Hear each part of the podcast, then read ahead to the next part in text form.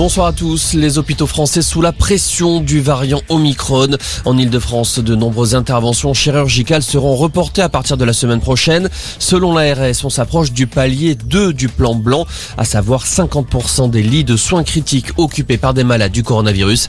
La situation est très inquiétante, souligne l'ARS dans un message envoyé à tous les hôpitaux de la région. En Afrique du Sud, les chiffres sont plutôt encourageants. Alors que la vague Omicron est passée, le pays n'a constaté qu'une augmentation marginale des décès. Les nouvelles contaminations ont baissé de près de 30% la semaine dernière et les hospitalisations sont aussi en diminution. Conséquence, certaines restrictions ont été levées, notamment le couvre-feu. C'est une tradition. Emmanuel Macron présentera ce soir ses vœux aux Français pour la dernière fois de son quinquennat.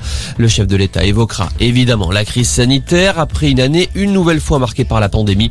Emmanuel Macron qui, sans surprise, devrait aussi évoquer le grand rendez-vous de 2022, la présidentielle. Une soirée de la Saint-Sylvestre sous protection, 95 000 policiers et gendarmes dans les rues ce soir. Double enjeu pour les forces de l'ordre, lutter contre les violences urbaines qui ponctuent chaque nouvel an, tout en faisant respecter les restrictions liées à la crise sanitaire. À Paris par exemple, les débits de boissons devront tous fermer à 2 heures du matin. Une nouvelle année déjà célébrée en Australie, Sydney, passée en 2022. Des milliers de personnes se sont rassemblées sur les quais pour assister au feu d'artifice. Retour en France où les fleurs de CBD sont désormais interdites à la vente. Cette molécule non psychotrope du cannabis que certains utilisent pour ses vertus relaxantes. On ne pourra plus en trouver sous forme de fleurs ou de feuilles à fumer.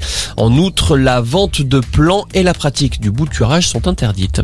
Et puis en foot, la rencontre de Ligue 1 entre Angers et Saint-Etienne ne se jouera finalement pas. Elle est reportée en raison de plusieurs cas de coronavirus dans l'effectif angevin.